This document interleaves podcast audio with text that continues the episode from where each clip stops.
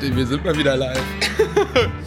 Herzlich willkommen zu einer neuen Folge Offen, Lust und Liebe. In diesem Podcast geht es um die Frage, wie führe ich eine erfolgreiche, eine erfüllende, offene Beziehung im Sex-Positive Lifestyle. Das heißt, wenn du in einer Beziehung bist und dich mit dem Sex-Positive Lifestyle identifizieren kannst, oder du bist Single beziehungsweise in einer geschlossenen Beziehung, aber das Thema offene Beziehung bzw. Sex-Positive Lifestyle reizt dich, du findest es spannend, dann ist das hier genau der Podcast für dich. Ähm, in der heutigen Folge geht es um das Thema, ich habe Bock mit anderen zu spielen. Wie spreche ich das innerhalb meiner Beziehung an? Also mit anderen Worten, du hast Bock, irgendwas Neues auszuprobieren und willst das bei deinem Partner ansprechen. Ich meine, das ist ja eins der geilen Sachen in unserem Lifestyle. Es gibt so viele Sachen auf dem Spielplatz der offenen Beziehung, die man erkunden kann. Ähm, es reicht manchmal ein Trip ins Kitty oder zu einer Party.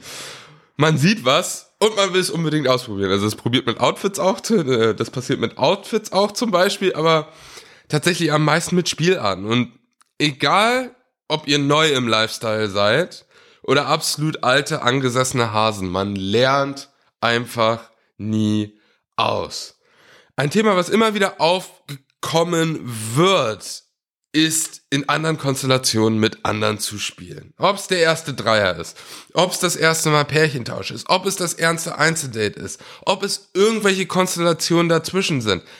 Alle diese Konstellationen können im richtigen Setting, mit dem richtigen Spielpartner, im richtigen Moment richtig viel Spaß machen. Und desto mehr Dinge ihr in diesem Lifestyle kennenlernt, desto mehr ihr im Lifestyle aktiv seid, desto spannender wird es mit der Entwicklung der Fantasien, weil sich Dinge, sag ich mal, vermischen, weil sich verschiedene Eindrücke, die ihr aus verschiedenen Momenten äh, gewonnen habt, bestätigen, vielleicht etwas verändern und ihr werdet einfach am laufenden Band neue Fantasien entwickeln. Als Paar, ah, jetzt kommt der Knackpunkt, aber auch alleine. Also ich meine, man fantasiert natürlich auch als Paar irgendwie, man ist abends im Bett, man fängt an ein bisschen unter sich zu spielen und fängt dann an über diese Dinge zu quatschen. Total heiß. Aber Fantasie fängt ja auch immer erstmal alleine bei einem selber in Kopf an. Und da kommt es dann auch mal vor, dass ihr Fantasien habt, wo ihr denkt, ich weiß nicht, wie mein Partner darauf reagiert. Und das ist ja auch nicht schlimm. Ich meine, das kommt ja vor. Vielleicht seid ihr noch relativ unerfahren im Lifestyle und wisst noch nicht, wie ihr das Ganze angehen soll, so ein Gespräch. Vielleicht ist euer Partner neu im Lifestyle. Vielleicht seid ihr es beide. Vielleicht hat euer Partner ja momentan nicht so den Kopf für das offene Thema. Aber eins ist klar, diese Fantasie, die ihr im Kopf habt, werdet ihr nicht los. Die wächst und wächst und wächst und ihr wollt das unbedingt ansprechen.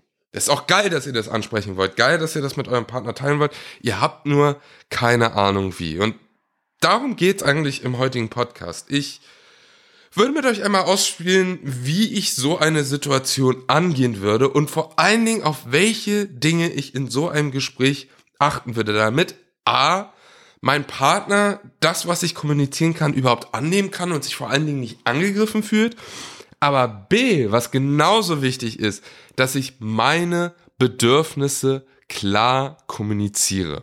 Und es ist tatsächlich auch beides gleich wichtig meines Erachtens nach. Es gibt in der Kommunikation ein Modell, das heißt Message and Method of Delivery Modell. Also übersetzt, du hast einmal deine Nachricht und dann hast du die Methode der Überbringung der Nachricht. Also stell dir das vor wie ein Brief in der Post, ja? Ähm, in dieser Metapher ist die Nachricht dein Bedürfnis, was du kommunizieren willst, ja? Und die Methode der Überbringung ist die Art, wie du es kommunizierst. Und dieses Modell besagt, dass Meister der Kommunikation es schaffen, die Methode der Überbringung dieser Nachricht an den jeweiligen Empfänger anzupassen und zwar ohne dass sie die Nachricht an sich, ihre Bedürfnisse verändern, schwächen oder zu sehr an den Empfänger anpassen. Also es gilt nicht, deine Bedürfnisse deinem Partner in erster Linie anzupassen. Darum geht's nicht. Es geht darum, die Kommunikation deiner Bedürfnisse an deinen Partner, an den Empfänger dieser Nachricht anzupassen. Und darauf wollen wir uns ein bisschen in dieser Folge fokussieren. Und wenn ich an dieses Thema denke, kommt tatsächlich sofort ein Grundgedanke hervor. Und der lautet wie folgt. In solchen Gesprächen ist es meines Erachtens nach das absolute A und O, die Energie des Forderns komplett zu vermeiden. Was meine ich damit? Ähm, es gibt ja in so einer Situation einen Grund, warum man eine Fantasie nicht sofort einfach locker und entspannt anspricht. Und der Grund lautet Unsicherheit. Warum ist man unsicher? Gibt es verschiedene Gründe. Vielleicht will ich die Fantasie selber noch nicht so richtig annehmen. Also ich habe ein Beispiel aus meinem eigenen Leben. Ich bin ja bisexuell und habe lange, lange mit meiner Bisexualität wirklich zu kämpfen gehabt. Shoutout to Lisa, die mir da so sehr geholfen hat, das mehr anzunehmen. Auch zum Beispiel, also ich war am Anfang wirklich nur top, also nur der, war nur der aktive Part bei Männern. Ähm, es kommt jetzt auch so langsam die, oder es kam jetzt auch so langsam die Neugier und die Spannung, was das Thema Bottoming angeht. Und zwar fand ich das schon ziemlich spannend und geil. Aber, und jetzt kommt das Aber, ich konnte es am Anfang noch nicht so richtig für mich selber annehmen und war deswegen unsicher.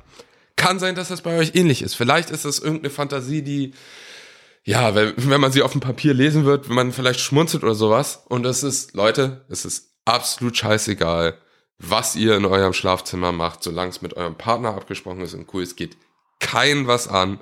Und wenn es euch geil macht, wenn es euch Energie gibt, ist das tausendprozentig okay. Lasst euch davon keinem reinreden. Ja.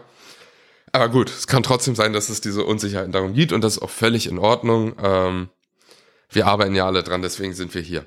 So, das ist ein Grund, warum man unsicher sein kann. Ein anderer Grund kann sein, vielleicht wissen wir wirklich nicht, wie unser Partner darauf reagiert. Ähm, aber das Ding bei Unsicherheiten ist, dass man die gerne versucht auszuhebeln. Und zwar wie? Indem er versucht, sich selber irgendwie stark zu machen und hoch zu pushen. Ja, ist ein sehr, sehr bekanntes Muster. Also das sieht dann irgendwie so aus. Man sagt sich dann Sachen wie, ich, ich habe diese Fantasie und das ist okay. Ich will die jetzt umsetzen, das ist einfach so Punkt und das muss der andere akzeptieren. Merkt ihr, in welche Richtung diese Energie geht?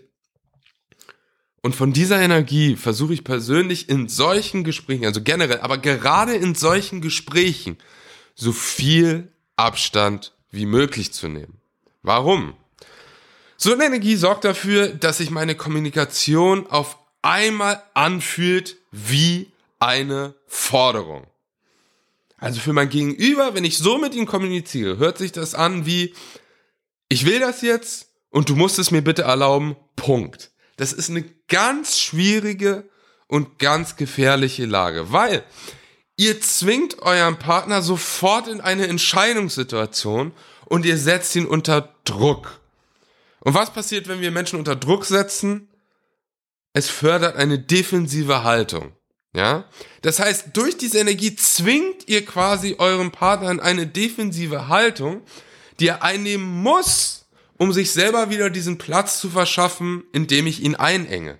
Und das Ende von Lied ist, wir stecken in der Konfliktenergie fest, das Thema ist erstmal gegessen und in der Zukunft ist das Thema, also diese Fantasie, sogar unnötig negativ besetzt, gibt es eine hohe Wahrscheinlichkeit für, alleine weil wir diese Energie ins Thema reingebracht haben. Also Grundtenor Nummer eins, versucht diese Forderungsenergie wirklich unter allen Umständen zu meinen, denn es gibt meines Erachtens nach einen anderen Weg, einen wirklich besseren Weg. Und zwar, statt mein Anliegen als Forderung zu verpacken, will ich dieses Bedürfnis einfach als ehrlichen Wunsch äußern.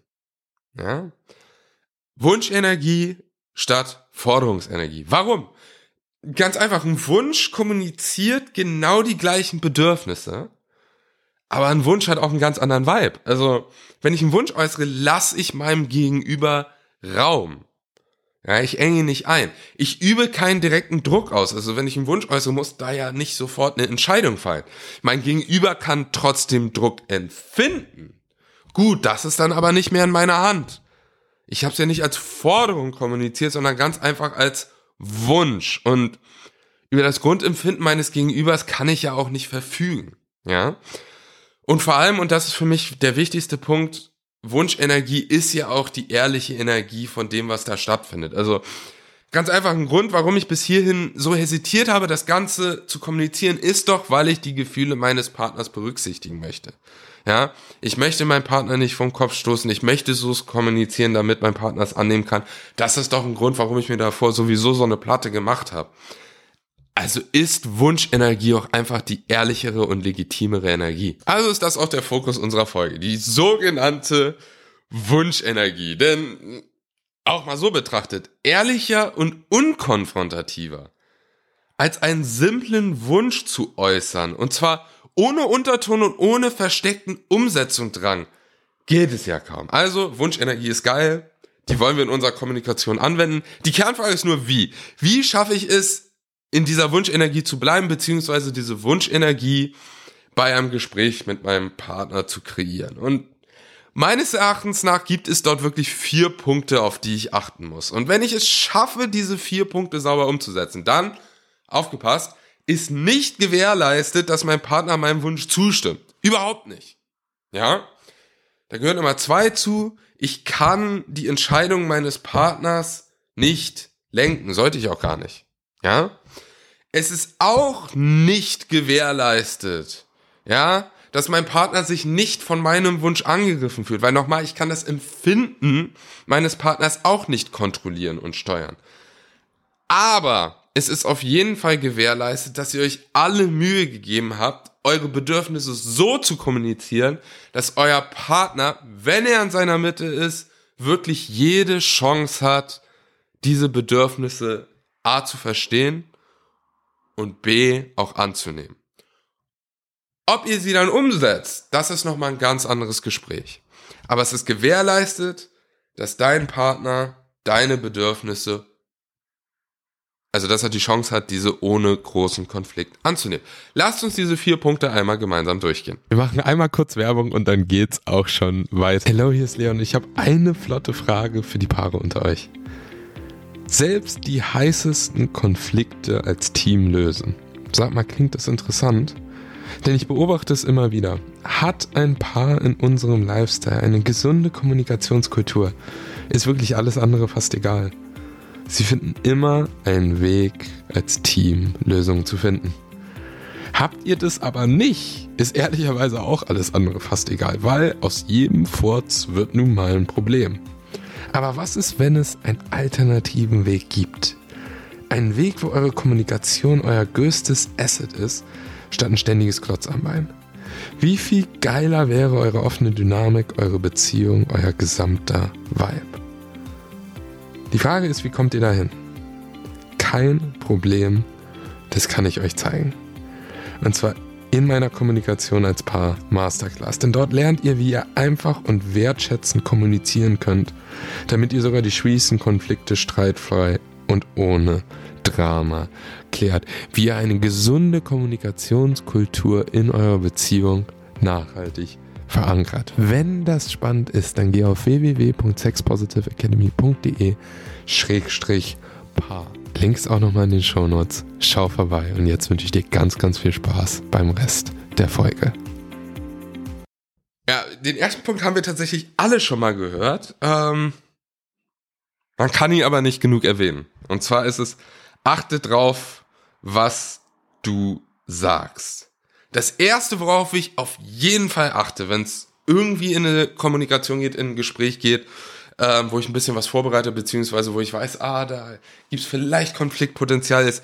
Ich achte drauf, was ich aus meinem Mund rauslasse. Ja, und konkret achte ich auf zwei Dinge. Ich achte auf meine Wortwahl und ich achte auf meine Satzstruktur. Gucken wir uns das Thema Wortwahl mal ein bisschen genauer an. Ähm, wurde eine Studie gemacht zum Thema Schmerzen. Ich will euch damit jetzt nicht unnötig lang langweilen, aber man hat rausgefunden, dass Worte die gleichen Schmerzen auslösen können wie physische Schmerzen. Das heißt, in unserem Gehirn, die gleichen Sektoren in unserem Gehirn, ja, werden aktiviert, wenn wir durch Worte verletzt werden, wie wenn uns einer richtig in die Fresse schlägt. Das ist Wahnsinn. Das heißt, wir können die gleichen Schmerzen verursachen durch unsere Worte, wie wenn wir jemandem voll eine reinhauen. Das ist krass und das belegt nochmal, wir sollten wirklich alle uns ein bisschen mehr angewöhnen mal und äh, ein bisschen mehr darauf zu achten, was aus unserem Mund kommt, weil ich meine, here's the truth. Du kannst es unglaublich gut meinen. Du kannst die geilste Intention haben. Ja? Wenn du deine Intention aber in unvorteilhaften Worten kommunizierst, wird es schwierig für dein Gegenüber überhaupt deine Intention wahrzunehmen, weil er so von deinen Worten getroffen ist. Das ist ein unglaublich wichtiger Punkt. Deine, deine Intention ist nur gut, so gut wie die Wörter, die du eigentlich wählst. Also stell dir vor, wenn ähm, deine Intention das Geschenk ist, was du deinem Gegenüber in einer Kommunikation übergeben willst, dann sind die Wörter ein Teil der Verpackung. Ja? Und wenn die Verpackung nicht für dein Gegenüber passt, wird er sie nicht aufmachen und wird das Geschenk nicht finden. Deswegen achtet drauf, was ihr sagt. Worauf achte ich denn konkret bei der Wortwahl? Es gibt so ein, so ein paar, so ein paar Grundideen und die größte davon ist eigentlich, ich achte sehr darauf, deeskalierende Worte zu benutzen. Ja? Also eskalierende Worte, das ist das, was wir bei einer Forderung benutzen. Ich will das jetzt. Du musst. Ja? Du stehst in der Pflicht. Eskalierende Worte. Was für Worte benutze ich? Genau das Gegenteil. Deeskalierende Worte. Im Kontext äh, davon, mein sexuelles Bedürfnis zu kommunizieren, würde ich sagen, Baby, ich würde es spannend finden, XYZ mal auszuprobieren. Ich spiele mit dem Gedanken dieser Fantasie. Ich denke darüber nach, ja. Es ist viel besser und bringt uns in einen ganz anderen Headspace als eskalierende Worte wie ich will, jetzt und du musst. Das zweite, worauf ich achte beim Thema was, ist tatsächlich meine Satzstruktur beziehungsweise meine gesamte Gesprächsführung. Was meine ich damit? Ähm, ich baue das, was ich sage, so auf, damit mein Partner von Anfang an das Gefühl hat, dass ich ihn in den Prozess, in meinen Gedankenprozess mit einbeziehe. Und warum mache ich das? Relativ simpler Grund. Wenn sich mein Partner in einem Gespräch mit einbezogen wird, dann garantiere ich dir, dass er oder sie einfach sehr viel kooperativer sein wird. Warum? Sie haben das Gefühl, dass ich auf sie eingehe. Wenn ein Mensch das Gefühl hat, man geht auf ihn ein, man bezieht ihn mit ein, man bespricht Dinge mit ein, statt entscheidet Dinge alleine und will das einfach kommunizieren, sind Menschen viel offener für Dialog hören ein viel mehr zu. Warum? Sie fühlen sich mehr verstanden. Ja? Und daher mein Vorschlag, wenn du dieses Gespräch angehst, benutze viele Fragestellungen. Ja, wie siehst du das? Ich weiß nicht, hattest du auch schon mal mit diesem Gedanken gespielt? Benutz offene Aussagen. Fokussiere dich auf Wahrnehmungsaussagen statt Tatsachenaussagen. Was meine ich damit? Ähm, kommuniziere, ist es meine Wahrnehmung, dass diese Fantasie irgendwie mehr und mehr eine Rolle bei mir spielt, ja? Statt diese Fantasie ist mir jetzt wichtig und ich muss sie umsetzen, ja? Tatsachen, äh, mit denen kann man nicht so wirklich, wie, soll ich das sagen? Tatsachen und Grundsatzaussagen fördern eher Konflikt. Also als Beispiel, ähm, irgendwas ist passiert und du sagst zu deinem Partner, das war so. Und dann sagt dein Partner, nee, das war aber so. Und dann streitet ihr euch stundenlang darüber, wie es war, aber nicht über das eigentliche Thema, worüber ihr euch unterhalten wollt, ja? Bei einer Wahrnehmungsaussage äh, gibt es dieses Problem nicht. Da kann man sagen, also meine Wahrnehmung ist so, ja?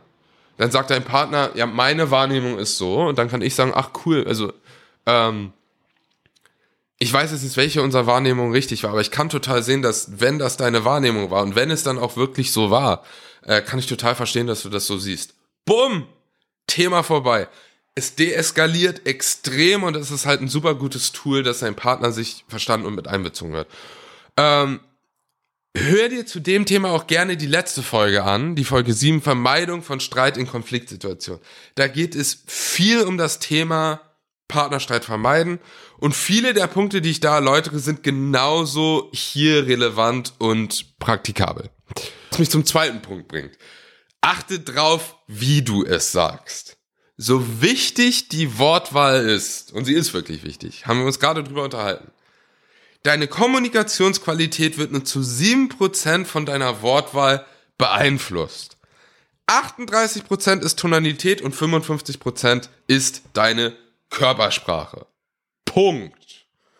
Ja, was heißt das? Das heißt ganz einfach, du kannst zu 100% die richtigen Worte sagen. Aber es wird nichts davon ankommen, wenn deine Tonalität und deine Körpersprache für den Arsch sind. Ja? Warum ist das so? Wo kommt das her? Also es hängt mit folgendem zusammen. Wenn wir nochmal äh, unser Gehirn angucken, die äußerste Schicht unseres Gehirns ist logischerweise die letzte, die sich entwickelt hat, anatomisch gesehen. Ja, es ist auch der Teil des Gehirns, der für das sprachliche Verständnis zuständig ist. Wir haben tausende Jahre lang, also unsere Vorfahren der Vorfahren, haben tausende Jahre lang miteinander kommuniziert und zwar ohne ein Wort miteinander zu wechseln. Ja, und deswegen äh, sind wir auch so gut da drin, Töne und Körperhaltung eines Menschen zu deuten. Ähm, ihr kennt dieses Gefühl, jemand will euch was verkaufen, er sagt all die richtigen Dinge. Aber ihr spürt einfach ganz tief drin, dass irgendwas voll. Also irgendwie geht es ihm gar nicht um mich, er will mir dieses Ding nur aufdrücken.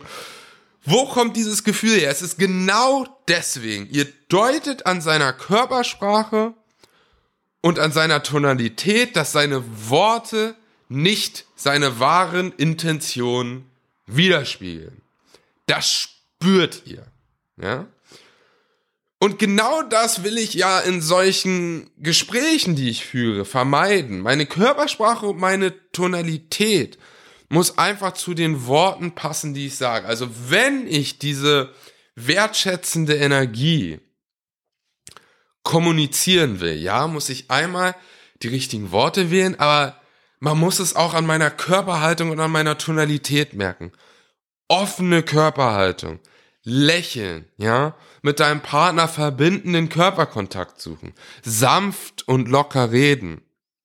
Ein verständnisvoller Ton. Ich wundere mich immer wieder, was das für krasse Auswirkungen hat. Ja, wenn ich allein diese Dinge beachte, wenn ich eine offene Körperhaltung habe, wenn ich meinen Partner anlächle, wenn ich verbindenden Körperkontakt suche, ja, wenn ich sanft und locker rede, ihr hört es ja gerade in meiner Stimme, ich mach's. Wenn ich einen verständnisvollen Ton einsetze, glaubt mir, es wird Berge versetzen. Und es wird die Worte, die ihr ja hoffentlich dann auch sehr, sehr vorsichtig wählt, so viel potenter machen. Also Leute, nutzt das gezielter, setzt das doch gezielter ein. Ähm, ihr werdet sehen, wenn ihr auf eure Tonalität achtet und eure Körpersprache so einsetzt, euer Partner selbst, wenn er am Anfang vielleicht so ein bisschen angespannt ist, wenn ihr bei der Sache bleibt und wenn ihr bewusst diese Dinge einsetzt, irgendwann wird euer Partner anfangen, eure Energie zu spiegeln. Er kann sich nicht dagegen wehren. Ähm, und warum ist es so? Wir haben, jeder Mensch hat sogenannte Spiegelneuronen, ja? Wie funktionieren die? Beim Gefühl der menschlichen Verbindung werden diese Spiegelneuronen aktiviert. Ja, und wir fangen an, unser Gegenüber zu imitieren. Geiles Beispiel, wenn ihr mal in der Bar wart und ihr seht, es ist super offensichtlich, so ein Paar ist auf einem First Date und es läuft richtig gut. Was habt ihr gesehen? Beide lehnen sich nach vorne vielleicht. Beide haben den Kopf auf den Händen gestützt, während der Ellenbogen auf dem Tisch ist. Beide lächeln. Beide lachen in den gleichen Momenten. Das sind diese Spiegelneuronen. Ja? Die beiden fühlen eine menschliche Verbindung. Die Spiegelneuronen werden aktiviert und sie fangen an, die Energie des anderen zu spiegeln. Ja? Wie drückt sich diese Energie aus? Richtig. In der Körpersprache und in der Tonalität. Das ist echt krass. Wir können also durch bewusste Einsetzung von Körpersprache und durch bewusste Einsetzung von Tonalität unserem Partner dabei helfen, die Anspannung abzulegen. Okay, und wenn es um das Thema Spiegelneuronen, bewusste Einsetzung von Körpersprache und von Tonalität geht, gibt's immer irgendwelche Pappenheimer, die anfangen, wild mit den Armen zu fuchteln und zu sagen, das ist doch Manipulation. Was erlaubst du dir das mit deinem Partner zu machen? Schämst du dich denn gar nicht? Antwort, nein. So. Und wenn es diese Pappenheimer da draußen gibt, ein Wort an euch. Das wird jetzt ein kleiner Rant. Sorry.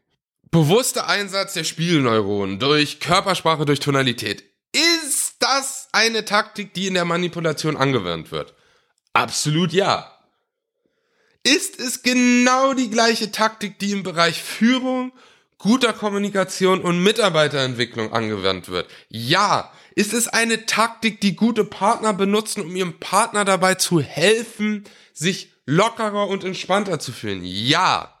Also wenn es sich für dich im Kopf eklig anfühlt, habe ich einen Glaubenssatz-Shift für dich, der deinen Kopf ficken wird. Bist du bereit? Cool. Manipulation und wertschätzende Kommunikation benutzen die absolut identischen Werkzeuge. Die Werkzeuge sind identisch. Der Unterschied liegt einzig und allein in deinen Absichten. Das ist der einzige Unterschied. Ich gehe mal davon aus, dass du kein Arschloch bist und nicht die Absicht hast, deinen Partner zu manipulieren. Dann wirst du es auch nicht tun.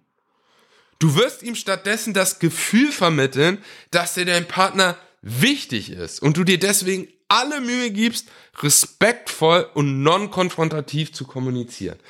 Das ist das, was du ihm vermitteln wirst. Nicht, dass du manipulativ bist. Denn das bist du nicht. Warum?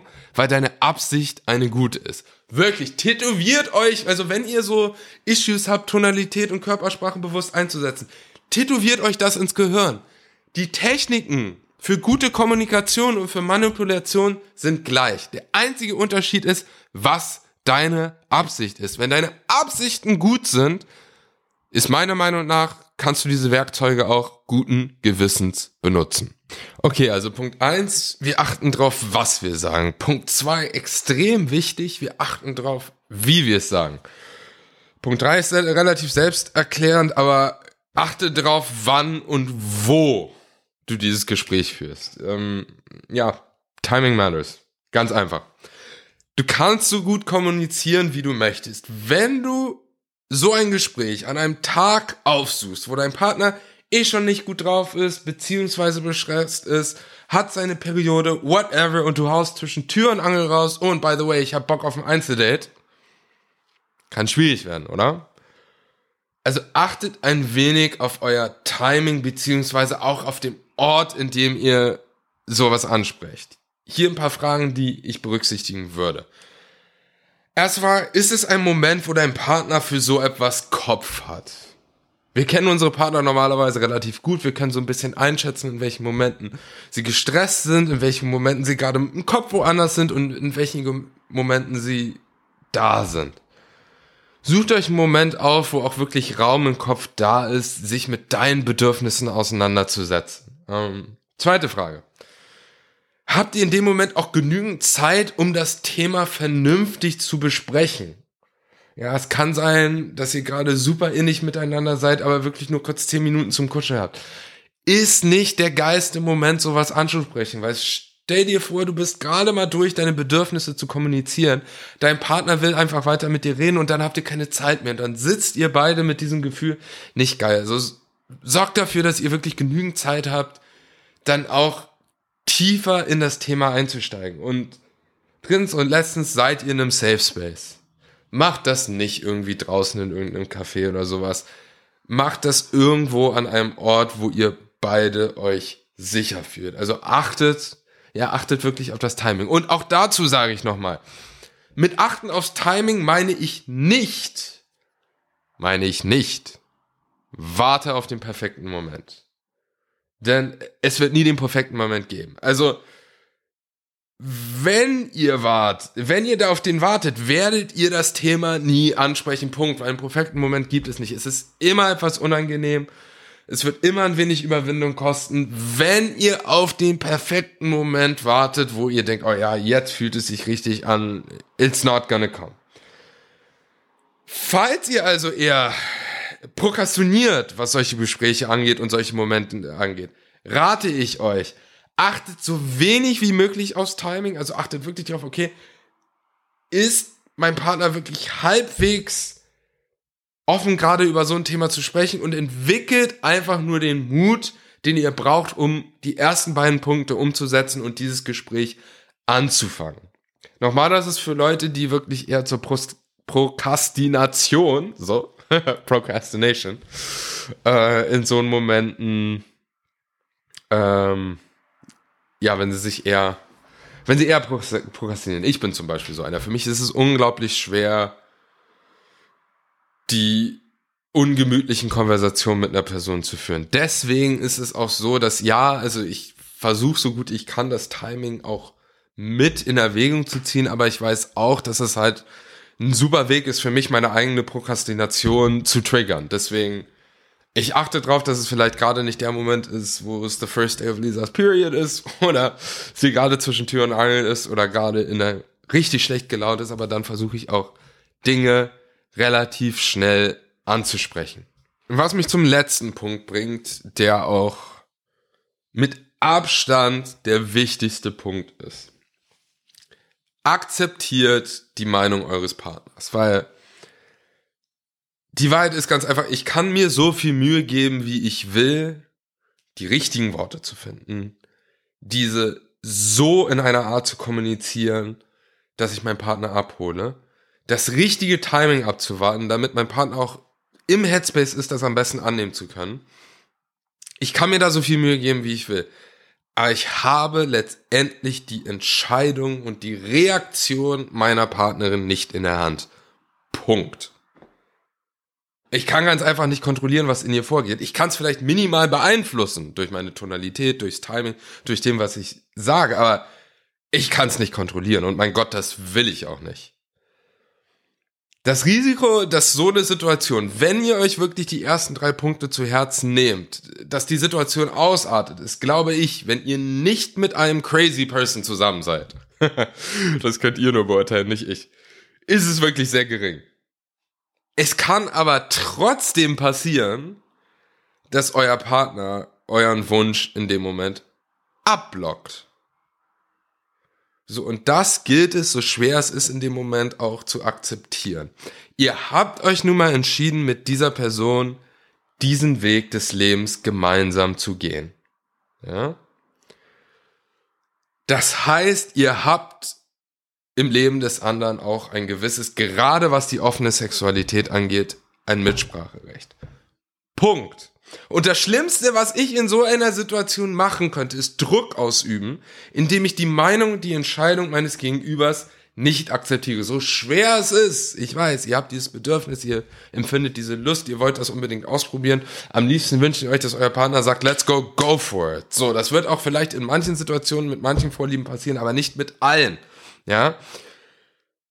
Und das Schlimmste, was ihr machen könnt in dem Moment, gerade wenn euer Partner äh, das Ganze respektvoll kommuniziert und sagt, hey, danke, dass du mir das gesagt hast. Ich weiß echt jetzt in dem Moment noch nicht, was ich davon halten soll.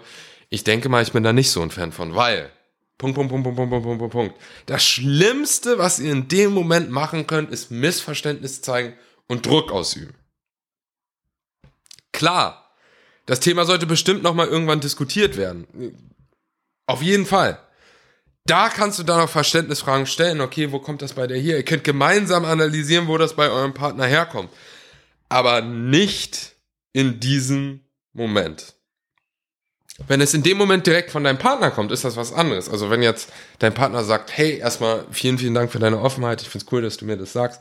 Ich merke, das macht was in mir wenn du Lust hast, lass mal kurz drüber reden, damit ich ein bisschen mehr verstehen kann, was das gerade in mir. Das ist was komplett anderes, weil dann zeigt dir dein Partner Offenheit gegenüber dem Thema, mit dir das auszutauschen. Das passiert aber nicht immer. So. Und wenn das in dem Moment nicht direkt von eurem Partner kommt, dann ist das auch der falsche Zeitpunkt. Zeigt einfach Verständnis, bedankt euch für das offene Ohr and let it be. Alles andere kann man dann auch noch mal in einem anderen Gespräch machen. Das könnt ihr auch so ganz offen kommunizieren in dem Moment. Ihr könnt sagen, hey, verstehe ich total, jetzt ist nicht der richtige Zeitpunkt dafür. Ich würde super gerne das Thema nochmal irgendwann mit dir besprechen, weil es ist mir wirklich wichtig. Ich sage damit nicht, dass ich das unbedingt machen muss, um Gottes Willen. Wir haben hier beide Mitspracherecht. Ich möchte es nur nochmal äh, mit dir gemeinsam besprechen. Ich verstehe aber auch, dass das hier absolut nicht der Moment ist. Erstmal möchte ich jetzt bedanken, dass du überhaupt zugehört hast, ähm, dass du so verständnisvoll reagiert hast. Und äh, lasst uns das gerne nochmal ein anderes Mal besprechen. Boom. Ihr habt euer Bedürfnis kommuniziert. Ja, dass es diese Vorliebe gibt. Ihr habt euer Bedürfnis kommuniziert, das nur, weil das jetzt für euren Partner in diesem Moment unangenehm ist, was ihr auch akzeptiert, ähm, das Gespräch nicht komplett vorbei sein kann.